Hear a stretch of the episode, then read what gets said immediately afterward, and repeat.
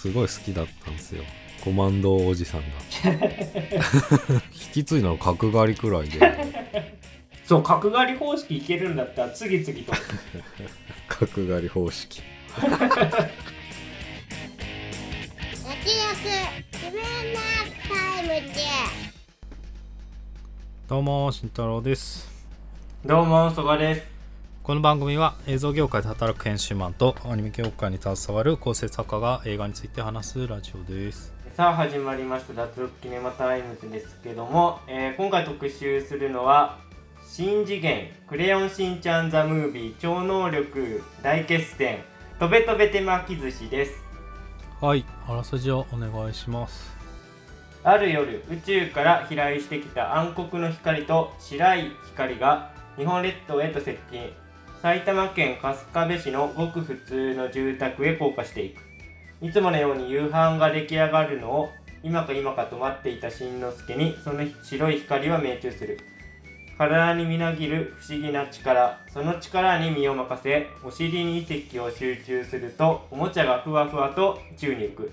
一方暗黒の光を浴び超能力を手に入れた男は暴走を始める。この世界の破壊を望む男破壊混乱阿鼻教官恐怖が日本中を支配しようとしたその時しんのすけが立ち上がるという内容になっております。はい。では早速総評の方に参りたいんですけども、えー今回の「クレヨンしんちゃんザ・ムービー」私曽我はですねまあ難しいんですけどうーんしんちゃん映画としてはむちゃくちゃ攻めた内容で個人的には楽しみましたけど、まあ、ちょっと引っかかる点も何箇所か難しいんですけど大根監督のカラーもあるんでまあいろいろねあの賛否両論ある作品になってますけどまあ俺はしんちゃん映画としてはこれぐらいエキセントリックな、うん、感じの作品があってもいいんじゃないかなということで個人的な肯定派ですね。今回の一番攻めてるとこだと思うんですけどその悪役が弱者男性っていう ところで、まあ、すごいデリケートな問題なんですけど、まあ、まずそれを取り扱ってること自体がやっぱすごいしあと、まあ、結構ね「クレヨンしんちゃん」の映画って割とその時の社会問題とかを、まあ、ダイレクトに入れてたりするんでロボット王ちゃんとか。なんでまあこういうチャレンジは俺すごいいいと思いますしあと子供がターゲットだしもっと言うとその子供と一緒に来てるお父さんお母さんっていうのが、まあ、メインのターゲットなんでまあ最後ねこうヒロシからその今回のねヒリヤ君に対して頑張れっていうのはちょっとどうなのかっていう意見もわかるんですけど、まあ、お父さんお母さん気持ちよくなるっていう面では、まあ、客室としてはそんなおかしくないのかな個別具体的に取り上げるとどうなんだっていう意見も分かるし、まあ、個人的には俺は独身なのでそっち側の意見も、ま、すごい共感するんだけどもうメインターゲットがファミリー層なんで、まあ、あれぐらいのやっぱ単純化した決着のつけ方っていうのはまあ仕方ないのかなと思いましたね。あとは、えーとまあ、個人的に大根監督に期待してるところは音楽の、えー選曲であったりとかあとまあなんといっても今回のエンドロールですねエンドロールもまたすごい良くてそこはまあバクマンとかね過去作で言うと素晴らしかったですしあとモテキで見せたようなそのダンス使いみたいなところも「クレヨンしんちゃん」の世界観でうまく、まあ、表現してて、まあ、そこはすごい見応えあったかなと思いましたね。ただそのフカキョンを持ってきてるところは子供たち分かるのかっていうのはちょっとありましたけどしんちゃんって結構そういう昔の芸能ネタこするのは、まあ、よくあってシリーズで見たらそこまで違和感ないんですけどでも今回はむちゃくちゃそのフカキョンの曲がメインで絡んでくるんでそそれ結構ついてないいけない人もいるんじゃないかっていうのは、まあ、ちょっと気になったぐらいで。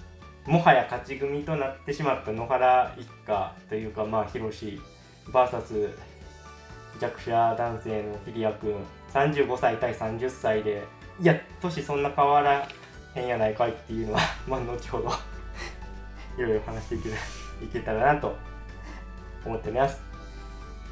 えーということで、え今回のクレヨンしんちゃんザムービーなんですが、慎太郎さんはいかがだったでしょうか？はい。うーんと僕はもうそのハードルを上げすぎたというかあの天かす級を期待してたのでもう全然つまんなかったっすね。もう何一つうまくいってないんじゃないかっていう レベルでうん。とかくその、まあ、CG ももうなんかもうやっただけって感じで全然なんか新しいアイデアも別にないっていうかまあそのしんちゃんで CG をやるっていうところでいろいろやってはいるんだけどなんかそうじゃなくてもっとその構造をから変えるようななんかスパイダーバース的なことがないと あのもうとにかくねあのテンポが悪い。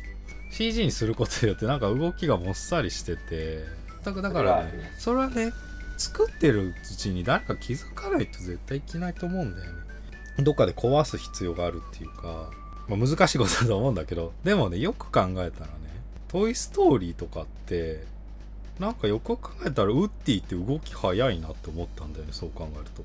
なんか鹿目の下から出てきたりさあのその対象に喋ってる相手の対象に向かってすぐそばに寄ったりさあれってただのキャラ作りじゃなくてその CG の冗長さをなんか削ぐためにやってたのかなって思ったりしてなんかやっぱりそういう工夫っていうのが実はされてたりするからもうこれはゆっくり終始ゆっくりみたいなのはもう誰か感じてるはずなのにそれをなんかもうそのままやっちゃった時点でもう非常にきつかったっすね。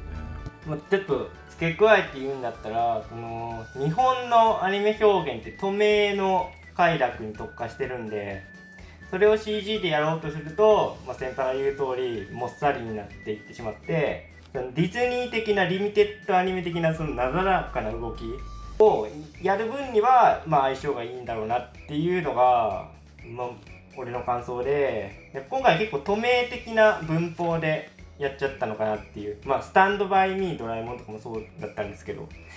なんかそういうとこがちょっと日本の CG アニメというかまあ白組さんは結構あるのかなと思いましたね。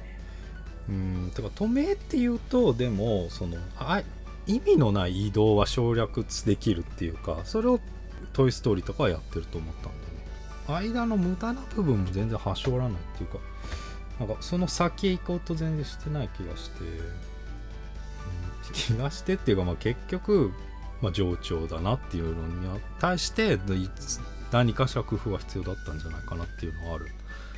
と思うんだよね。特にしんちゃんなんて動き早いわけで。で俺を落とし込む時に別にそのままやったんだなっていう。ことは思っちゃいました。でまあ最後の方のストーリーもそのいじめっ子との対決。まあもうちょっと飽きてきてるんでめっちゃ長かったっすね。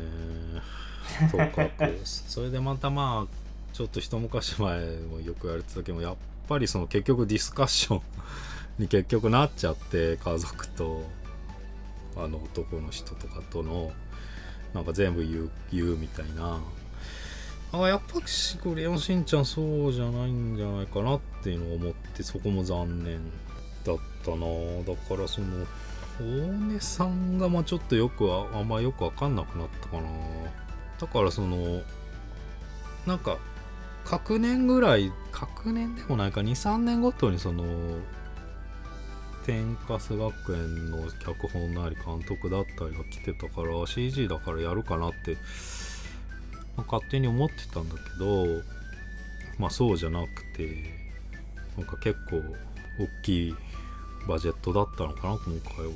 まあ大根さんも呼んでっていうやった結果まあちゃうんじゃねっていうことに俺は思いましたね。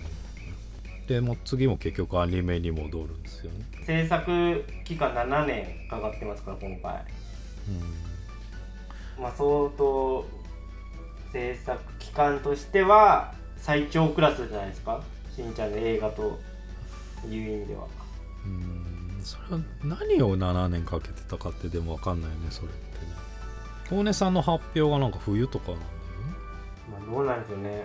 でも今回脚本も大根さんがやってるからまあ相当初期の段階から大根さんが担当するっていうのはあったとは思いますけどね。この座組だと。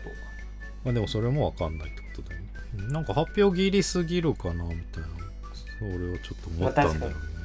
まあちょっとそこは怪しいなと思ったか何でしたっけ？もののけ前作見た後の最後にまあうん特報みたいな感じうん。で出てきて、その時はまだ監督出てなかったですもんね確かね。な出てなかった。なんかでも下手したら違う人が脚本するってなんか出てたようあそうなん俺の妄想かな。いやいやどうなんでしょう。違うかな。いやだからでもねその映画の予告はさでもとりあえずアクション。CG でしんちゃんやるからこそまあ子供向けだったりまあエンタメ的なアクションやりますよっていうのを前半に見せてなんか後半はなんかそれっぽい感動シーンちゃんとちゃんとしんちゃん映画っていうさ感動シーンちゃんと作ってますよっていうなんかそういう風なのをそういう風なのを匂わせるなんかちゃんとした予告だったからちょっと期待しすぎちゃったかな。なんか一緒に映画館で見てた、まあ、子供の反応は結構良かったですけどね。やっぱあの最初のミサイとしんちゃんのその追いかけっこのとことかはやっぱ受けてたしあと要所要所のねその立てこもりのところとかも、まあ、しんちゃんがこうおお尻で乗る活動するとことかも、まあ、割とね盛り上がってはいたんで、まあ、子供のツボは抑えてたのかなと思いましたけどね。ただあれですよね。立てこもりもあの実大の事件があったじゃないですか幼稚園の。うん。多分それから撮ってると思うんですよね。だから結構攻めてるなと思って、まあねジョーカーかっていうことでいいのか インセルっていうことなのかちょっとまあ難しいですけど今回のその非リア充と書いて非リアミツルうん。っていうのがまあ悪役なんですけど、まあ、そういうところも、まあ、わ割と踏み込んでるっていうか。それはまあチョイスがってことだよね。チョイスがあってかまあややろうとしてるところがだからしんちゃんという題材だけどむっちゃ踏み込んでやってる。でそういう題材を取り上げたっていうところがってこうん。とキモくて金のないおっさん問題でしょ。そうそうそう。なんかでも問題のがもっと枝葉に存在してしまってるっていうかさまあそのまあクレヨンしんちゃんだからもうちょっと普遍的なものを扱ってきまあ家族が一番多いんだけどなんか俺はまあその今までまたもっと大きなことを言ってたなと思ってまあそれはしっくりきてたからまあそれを取り上げて得意げになられてもなっていうふうに思っちゃったな。うんでもまあやってることは大人帝国の逆ってだけであんま俺は変わんないなと思いますけどね大人帝国の逆っていうと。大人帝国はだから家族はいいものだっていう、まあ、最後着地していくわけじゃないですか。過去に帰ろうってしてたケンたちに対するカウンターとしてヒロシがでも過去に帰ったらしんのすけは生まれてこないんだよなっていう。だからそうそういう意味で家族肯定の映画だったわけじゃないですか。家族で過ごした積み重ねた時間を経て未来に今俺たちはいるんだよって話でしょそうそうだから靴下の使い方とかもそうじゃないですか。汗に垂らして働いたものの象徴として靴下がダメだったな。靴下が出てきてそれで最後打ち勝つっていうのは大人帝国のカウンターとして今作は見たらまあそんな俺は変でもないなっていうか。だからかつて大人帝国で賛美されてた家族子供みたいなのは完璧に仮想的じゃないですか今回。キリアの方に感情移入したらなんでこの数十年間にこういかに日本の価値観がこうどんどん下がってきちゃったっていうか、まあ、家族が崩壊してきちゃったらっていうののすごいいい試金石になってるってまあ多分意図してると思うんですけどそういうとこは。もうヒロシみたいなロールモデルが普遍的だったわけじゃないですか大人帝国の時はまだ。いろいろ言われてたけどギリギリ信じれたみたいな。まあまずそこを押さえとかないといけないってことで、まあ、それはいまあ普通だったわけだったけど。各家族で庭付き一戸建てがまだギリギリ持てるかもしれないっていう時代だったわけだけど、まあ、今やもうそれが夢物語になってるっていうさ、まあ、いいかに日本の中間層がなくなってきたかですよね。あそれなんだばツイッターでねバズってたよね。ヒロシが勝ち組の権利ってああいやでもそれは感じますよね。今回見てたら。あそこから持ってきてるよね。いやだってまあ勝ち組ですもんね。スペックで見るとね。35歳にして子供2人いて庭付き一戸建てでみたいな。だからそこともう今回の結婚もしてないし派遣ですよ。正社員。ヒロシは正社員だけど今回のヒリア君はおそらく派遣社員。で30歳。とかになってくるとちょっとやだみが出てくるっていうかヒロシ側に。うん。だから説教されてると辛いっていうかっていう意見もあるよまあでもあくまで子供向け作品だからあれぐらいのこう分かりやすいっていうか、まあ、だいぶギガ化してると思いますけど不運着地になるのは仕方ないなと思ったんですけどね。け着地は結局どういうことだったんだっけ？お前はまだ若いから頑張れ。以上。35歳が30歳に対してそれを言うまあツッコミどころとしてはまあねねのことはまあいいとしてもしょうがないとしても。とお得意の家族落ちにするんだったらいやみつるくん君も家族だみたいな。それもちょっと自民党保守的で嫌ですけど わかんないですよ。そうそういう風なやつでもいいし。ここの国に住んでるのはみんな兄弟じゃないかみたいスピ ってるなな共産い的な。やわかんないですけどね。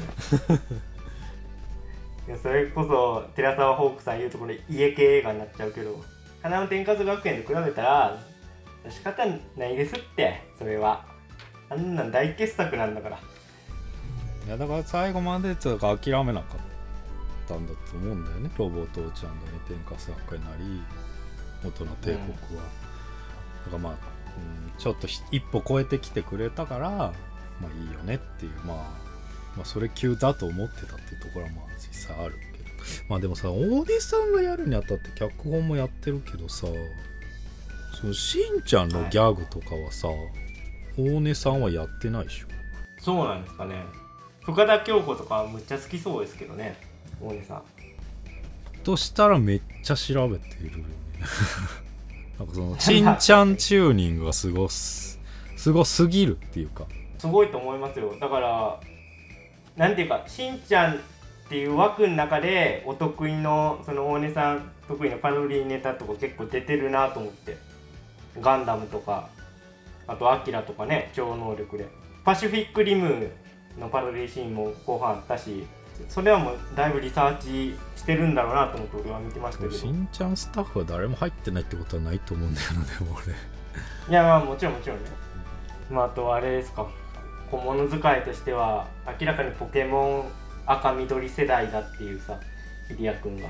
とか入れてくるあたりもあししんちゃんなのに珍しいなと思ってまああとあれだよね。一応薄井義人先生の短編があるんだよね。この話。ああそうですね、まあ、元ネタとしては。原作のしんちゃんのテイストに近いかもしれないですね。結構あの原作ってアクションコミックス観光なので明らかなように、まあ、結構大人向けじゃないですかもともとはてか大人向け雑誌用だもんそれがまあだいぶアニメチューニングされてるってことですけど、まあ、こういう社会問題を真正面から取り扱ってるっていう意味で先祖返りと言えなくもないのかもしれないっていううんまあ原作もっとシュールな感じだけどまあ大ネタがあるのはないだいぶアニメ寄りだと思うけど結果映まあ、ルックとしてはそうだと思いますけど、うん、ストーリーのアウトラインとか見たら俺は結構結構大人向けなんじゃないかっていう。今回。うん。まあでも原作そんな大ネタあんま使わ使わないか。まあそうですね。日常系。ら 今でいう日常系的です。これはまあクレシン映画の系譜だとは思うけど。うん。だから赤緑のあのせ回想シーンクリシしんちゃんがいる回想シーンでまあしんちゃんを戦わせるみたいな。まあしんちゃんの見せ場ではあるとは思うんだけどちょっと長くないあれ？まあ長くないっていうのが図的ではあると思まあそこまあちょっとモヤモヤするのは別にその過去のヒリア君が救われてるわけでもない実際は違うから、まあ、ああの瞬間はなんか救われた原にはなってるけどっていうところはありますね。う まあだからそれが結局現実世界帰ってきたみんなの説得になんかあまり直結もしてない気がしたんだけいやーまあそれはおっしゃる通りじゃないですか。どだからちょっと長い割に、うん、そう。うん。つなげてほしかったなっていうのはあるかな。んかまあ不満があるとすればその天かすにしろもののけにしろ最後は春日部のさあのー風間くんとかさ坊ちゃんとかさ仲間たちが力を合わせて解決するっていうとこに行ってたんだけど、まあ、今回は完全にもう最初立てこもり以降は出てこないからねねちゃんたちは。なうん。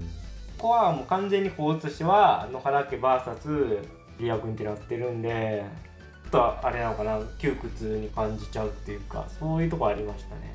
まあもののけは完全にそうだったけど、まあ、それでだなんかわちゃわちゃして終わりって感じだけど。まあ天かすはなんかそういうことじゃ結局風間くんとの向き合いになるっていう展開が最高だったんでまあそういう意味ではしんちゃんなんかしんちゃんとの1対1を得て、まあ、結局いつも、ま、家族でっていうとこになるんだけどまあそこでの靴下ももうギャグでしかなかったなでも今回足引っ張ってたからなんか靴下臭いがね。うん。まあちょっと息切れ感は、まあ、あとあ博士は2人行ったのかね。なんかああるのかな。空気階段やってたわけですけど、まあキャラ少ないよね確かそのうん。いないと、まあ、今回なんか声優さんの演技は良かったですけどね。芸能人キャスティングの中で言うと。演技としてはハマってたんだけどキャラとして確かにどうなのかっていうのはまあね空気階段違和感全然なかっうんね2人ともうまかったし良かったんですけど。た、うん、だからそこがないと結構絵面的に地味っていうのはある、うん、だからそういうのも含めて多分相談は絶対ここ来てると思うんだよね。いや7年間一体何があったのかっていうねすごい。ね そういろいろ妄想しちゃいますけどね。パンフねか書いてあんのかなそういうの君たちはどう生きるかのパンフ何にも載ってないらしいじゃん。あマジですか？バックボーンとか何があったとかはなんかないって、えー小島秀夫監督が言ってたけまあ読み応えないやつじゃないですど、か、うん、多分そう。まあちょっと話戻しますけどまあ近年の大根監督の代表作といえばエルピスなわけですけどうん。でまあすごい社会派ですよね。で多分うん7まあ7年前で大根さんのフィルモグラフィー的にどれかっていうのちょっと分かんないですけどスクープとかなんかな。福山さんと二階堂ふみさんでやってた、まあ、あれもまあ「週刊文春」がこう世間でもてはやされてるタイミングで「週刊記者」の話をやってたわけで、まあ、結構題材としてはそういう社会的な印象は個人的には強いんですけど題材としてはって言われるなんか監督に聞こえてきてる俺は。それをどうするか？それをどうする監督なんだっけ？俺さんって。どう調理する調理する監督なんだっけ？っていうのに別にそういうのはないのか。まあでもポップにやる方じゃないですかだいぶ。そのだから社会問題扱うにしても別に是枝さんみたいな高価な感じではないでしょまあ、ちょっとざっくりすぎるけどまあ着地って 落ち落ち弱いんじゃない？そのだプロセスを見せる監督なのかな。だモテ期とかもさまあまあ一概には言えないな。でも原作もあるし。まあモテ期映画版に関してはほぼほぼ書き下ろしの内容ですけどね。うん。まあまあ「バクマン」とかは俺は好きですけどね原作好きの中でも。好きっていうと？原作の実写化はうまいイメージがあるとね。恋の渦だっこれごっちゃになるんですよね。三浦監督と。まああれも確か舞台かなんかは原作ですよね確か。恋の渦であってましたね。これの渦だ家にいっぱい家にいっぱいっていうか若者たちが。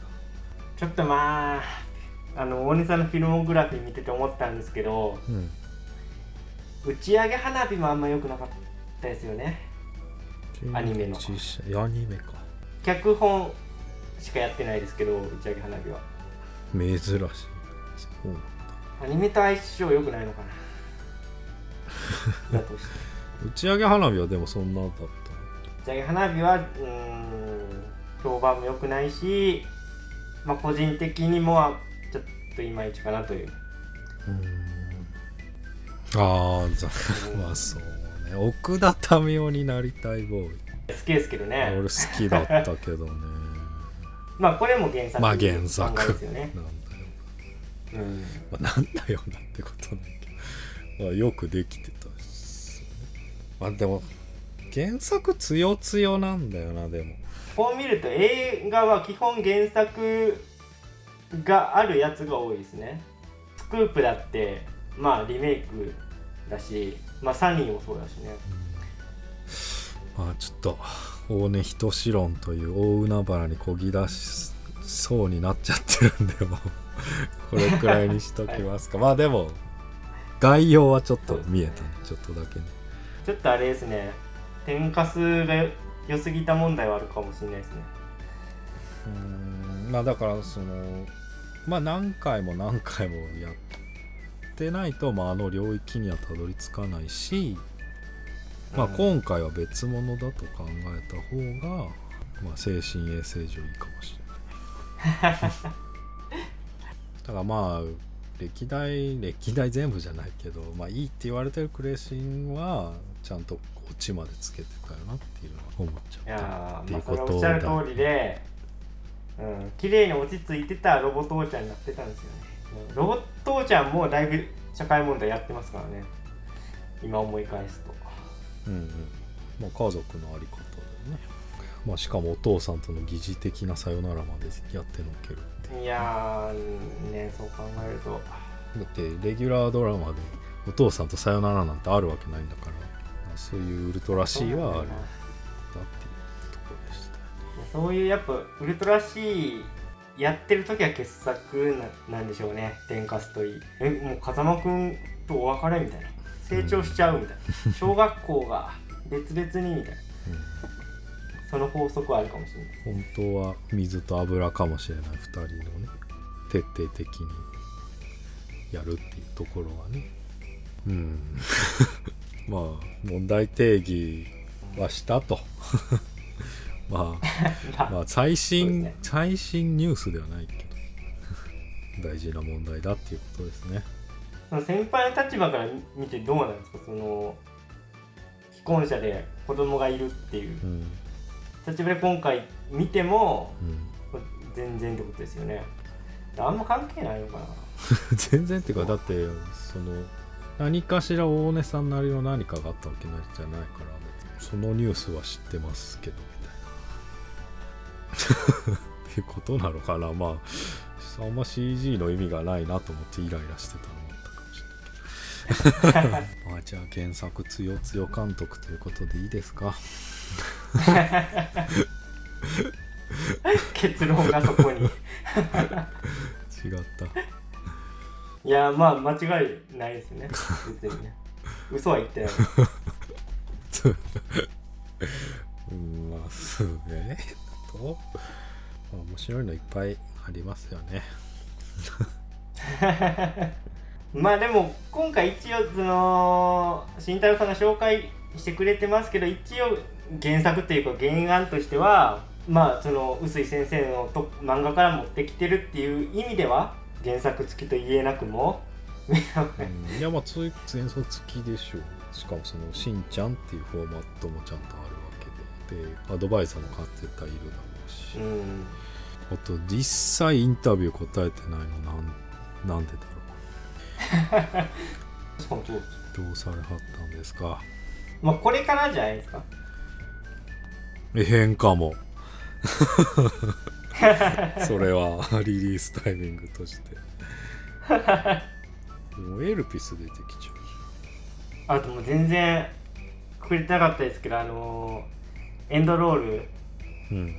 はすごい良かったです。サンボマスターの曲も、まあ、歌詞もね、まあ、結構俺はあれかもしれないです。エンドロールで採点上がってる可能性ありますね。ドロールはどんなんだ？本編は若干もやっと終わってるところをサンボマスターの歌詞音楽そしてエンドロールの映像その原作から引用してる感じコマを。とかまあそこはさすがに良かったな。なんかサイドビジネスっぽいんだよな。まあだからでもあれだよね。原作の絵だから描ける人に描いてもらってって感じだよねあれ。そうでしょうねおそらく、まあ多分。まあでも動かしてるから、まあ、トレースしてるのかだいぶ話ぐちゃぐちゃになってるんですけどあのー仁義なき戦いパロディってうんうん。割と出てきてましたっけ、昔のしんちゃんただ組長ネタはよく出てきてたけど。一応ネタ。仁義なき。今回ねだいぶトレースしてましたよね。ナレーションの感じとか、うん。そのテロップの出方とかもまあなんかあああいうところは、まあ、お大根さんのネタなんですかね。好きそうではありますけどね。人間戦いとか。それは好きそうだけど。ヒリヤ君がさ最後さどんどん怪物になっていくとかさパワーアップしてとかさそういうの全部大根さんが考えてるいやどうなんでしょう。ねなんか違うくない？うーん。うんまあやっぱ脚本協力はちゃんとウィキは載ってる。黒住ひかるさん。ん？クレヨンしんちゃんおでんくんなどのアニメし多数のアニメシリーズ。大根監督のドラマ「まほろ駅前」「リバースエッジハローハリネズミ」などにさんええ？ー、両方？つながりがあるんだ。そもそもそもそもっていうか両方？クレシも大根さんも知ってるまあじゃあ適任ですよね。そんなちょうどいい人がいたの。確かに。いや確かに今俺めっちゃ調べてるんですけどや全く大根さんのインタビューないですね。先ないっしょ輩の言う通り。うん。なんかあの空気階段の2人のやつとかある見つけますけどねちょっと大根監督の X を見に行きます。うん X って何？ああ元リポスト。リポスト。何やねんっていうね。権利大根さんよ全然更新してないわ。X 気になるな。話がすっと入ってこない。いやでも大根さんの X の背景漫画道の小回りになってるからやっぱ好きなんだなって思いまし漫画道の何の。子もたうまーいとか。いやでもこのこの沈黙っぷり怖いな。普通宣伝しますよね。うーん。一応インスタグラムでは宣伝してた。うん。宣伝というと？多公開。どうぞよろしくお願いしますって。ね あそれは言ってんだ。今回は5歳児男子を遠足に送り出すようなそんな気持ちです。願わくば遠足にとどまらず夏休み最高の冒険になることを望みつつ行ってこい。クレヨンしんちゃんスタンプラリーについても投稿してるからまあ全然あれですね。宣伝してないわけでもないの。かこういうまあ稼働しないから。やってる感出てるけど。まあわかんない。何があったかわかんないけど。でも自分いやまあそうです何ねか憶測でもない言えないですけどそこういうことですってそういうことですよね。稼働はしないです。いやでも慎太郎さんが指摘するまでこんな状況になってるって全然わからなかったですね、まあ、こわかんない。大根監督これがデフォルトの可能性もあるからうんまあまあそれはあるか。でも自分の実写映画でそれやんないしまあ実際、まあ、え実写の映画じゃないけどエルピスはリツイートとかしてるから。っていうかこれこれどこに着地すんだかわかんないけどさ「クレヨンしんちゃん」映画舞台挨拶。ああでも一応やってるわ。ミスターマリック出てきてる ああ超能力まあもち監督はいないっすね。まあまあまあでもね。まあやっぱ協力体制で作ってるそうってことですよね。監督の稼働がないのとクレイシンと米さんを結びつけた脚本家がいると。そそこまで迫ってる番組こう時間かけて。喋れば喋る編集が大変なんだよいやまさかねそんな隙間産業的なピンポイントの人材がいるとはね。すごいね。ね「クレヨンしんちゃん」の作品に参加している経験があるかつ 大根さんともドラマでご一緒してるっていう脚本の人でしょ。相当ピンポイントでしょ。まあ二度とないだろうっていう意味ではまあやっぱりレアなんですかね。まあ構成変わり種として語り継がれていくのか どうかはどうかはどうかはってこともないな。語り継ぐ継がれていくであろう。作品っていうことでいいですか？はい。あとあれですね。黒住ひかるさんの今後にも注目ですね。まあじゃあ今日はそんな感じですかはい。はい。じゃあ今日はこの辺で、えー以上脱力。キネマタイムズでしたありがとうございました。ありがとうございました